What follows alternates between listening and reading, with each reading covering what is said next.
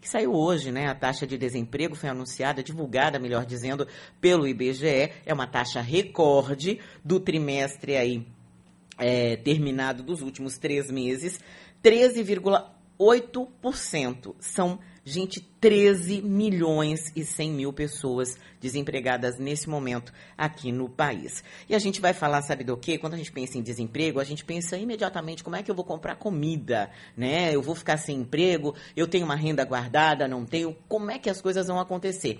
E um problema grande que a gente tem sentido no bolso é a inflação, em especial nessa parte mais básica de alimentação e de higiene e limpeza. A gente vai conversar agora com o economista e consultor da FEC Comércio Bahia, Guilherme Jetsi. Bom dia, Guilherme. Bom dia, Silvana. É um prazer falar com vocês todos da Rádio Sociedade. O prazer é meu e já vou perguntar a você se eu falei corretamente seu sobrenome, porque é importante. É Ditze. Ditze. Mas qualquer coisa tá, tá valendo. Pronto, Ditze. É de onde esse sobrenome, Guilherme?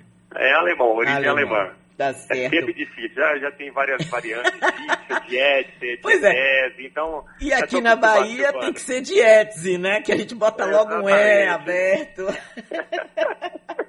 Mas é um prazer falar contigo, com a Cris, é um prazer sempre falar com a Rádio Sociedade. O prazer é nosso. Guilherme, é, como eu falei agora há pouco, a gente está tendo aí nesse momento um desemprego recorde, né, no nosso país pelo menos é, pelas taxas que são avaliadas desde 2012, né, pela série histórica aí do IBGE. E como é que a inflação tem impactado nas pessoas mais pobres? Porque a gente fica com a sensação de, quem, de que quem é mais pobre está é, tá sentindo muito mais essa inflação do supermercado, do dia a dia. É, exatamente. É, esse é o grande ponto. A inflação era um número geral. Se você olha ali no, no IBGE, no site do IBGE ou nos jornais, você vai ver uma inflação de 2,44% acumulado nos dois, 12 meses. Aí quem está nos ouvindo vai perguntar, mas essa, essa não é a minha inflação. Minha inflação está uhum. muito maior que isso. Só que na hora que você pega o grupo de alimentos e bebidas, aí que é o grande problema, porque essas famílias com renda mais baixa, a participação desse grupo alimentos e bebidas, supermercados, que as pessoas fazem semanalmente, representa um terço do orçamento. Então, você aumenta quase 10% aí o, o, o percentual de, desse grupo de alimentos, é um, é um dano muito grande para o orçamento, até mesmo porque as pessoas não conseguem, nesse momento, ajustar muito, por exemplo, um aluguel, não conseguem ajustar outro, um plano de saúde. Então, fica muito difícil. Se eu tenho que gastar mais no supermercado, eu teria que tirar de algum lugar. Só que eu não consigo tirar nesse momento de outro lugar. Então, é, esse é o grande malabarismo que as pessoas estão tendo que fazer nesse momento. Agora, é, você falou que a parte de alimentação e bebidas é o que mais impacta no dia a dia das pessoas mais pobres, né? E... É, exatamente. É, e... é, é, o, que, o que impacta mais cerca de um terço do que é gasto no orçamento das famílias está indo para esse grupo de alimentos. Quase 30%. Qual é o, a, o segundo grupo que é mais impactante para quem ganha menos? Habitação. Habitação. Habitação é o segundo grupo, depois tem transporte.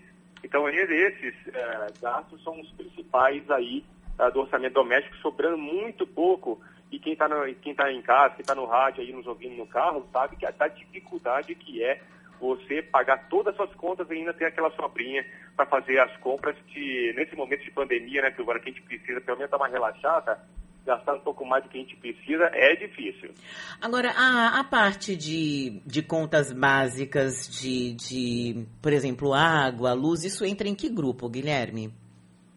Ah, aí vai depender, entra em habitação, hum. ah, de, de, depende muito, entra em despesas, despesas pessoais, aí ah. vai depender de cada grupo, mas normalmente a, habita, a habitação que engloba todos os gastos aí de energia elétrica, normalmente tem os, os reajustes anuais, isso impacta ah, no orçamento das famílias, mas muita gente que tem renda mais baixa, às vezes tem aquela, aquela conta isenta, né? Ah, que é a conta cidadã, então acaba não impactando tanto.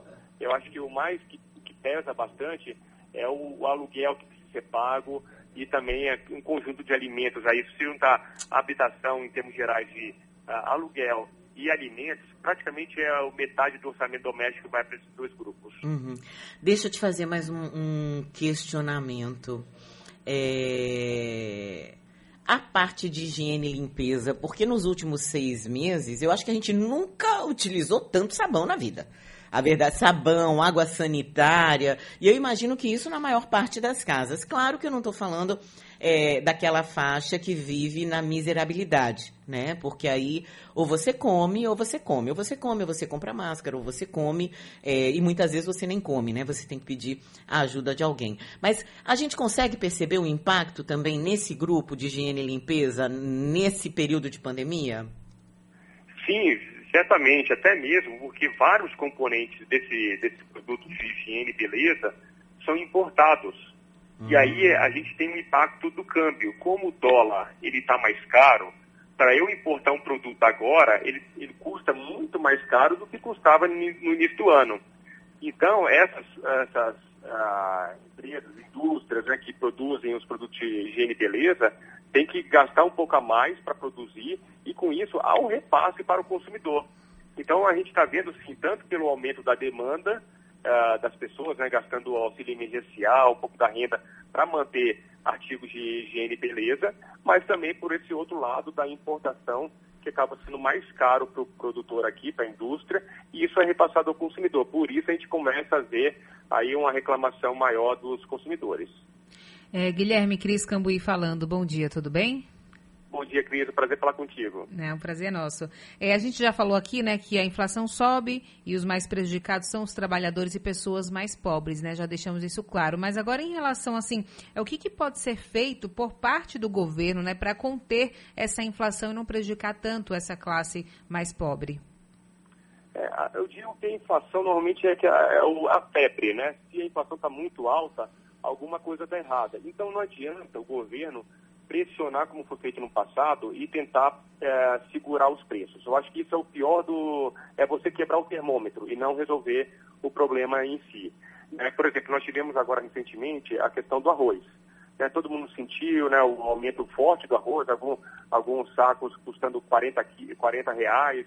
E o, o grande, a grande questão é que a gente está passando por um momento de uma retomada mais forte da economia, que a gente não estava esperando, principalmente, eu acho que é essencialmente pelo auxílio emergencial, que injetou mais de 30 bilhões de reais no estado da Bahia.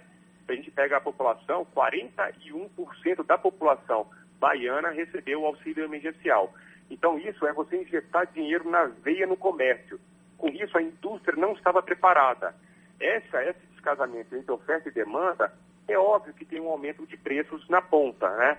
Ah, por outro lado, você também tem esse ponto do, do dólar, como está o produtor hoje, ele prefere deslocar parte da sua produção para o exterior porque ele ganha mais do que se ele jogar para o mercado interno, você reduz a oferta, por exemplo, de arroz no mercado interno.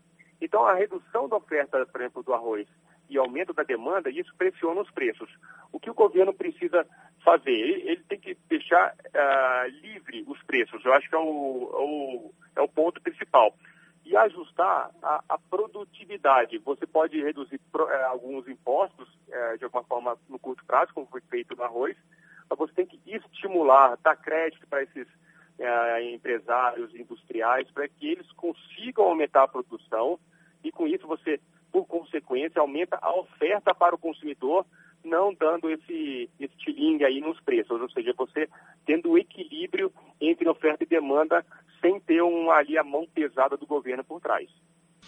Tá certo, a gente conversou aqui com Guilherme Ditzi, ele que é economista, consultor da FEComércio Bahia, falando aí dessa inflação que a gente sente né, no bolso enorme. A gente diz a inflação que é dita de 2,44% não é a minha. Não é a minha, viu, Guilherme? Realmente, o que a gente sente quando a gente vai fazer compra, em especial de alimentos aí é, no supermercado é um, um, volume muito maior, né? Isso, em especial quando a gente vai fazer ou a compra do mês, aquela compra que a gente faz é, todo mês, né, com os mesmos itens, ou quando você vai com uma expectativa é, de pagar muito pouco em alguns itens para fazer um jantar básico, um almoço básico, e você fala, nossa, dava até para ter saído para comer fora. Era mais barato comer fora, né? Muito obrigada, Guilherme. Bom dia. Imagino, prazer falar sempre com vocês da Rádio Sociedade, um prazer e estamos sempre à disposição.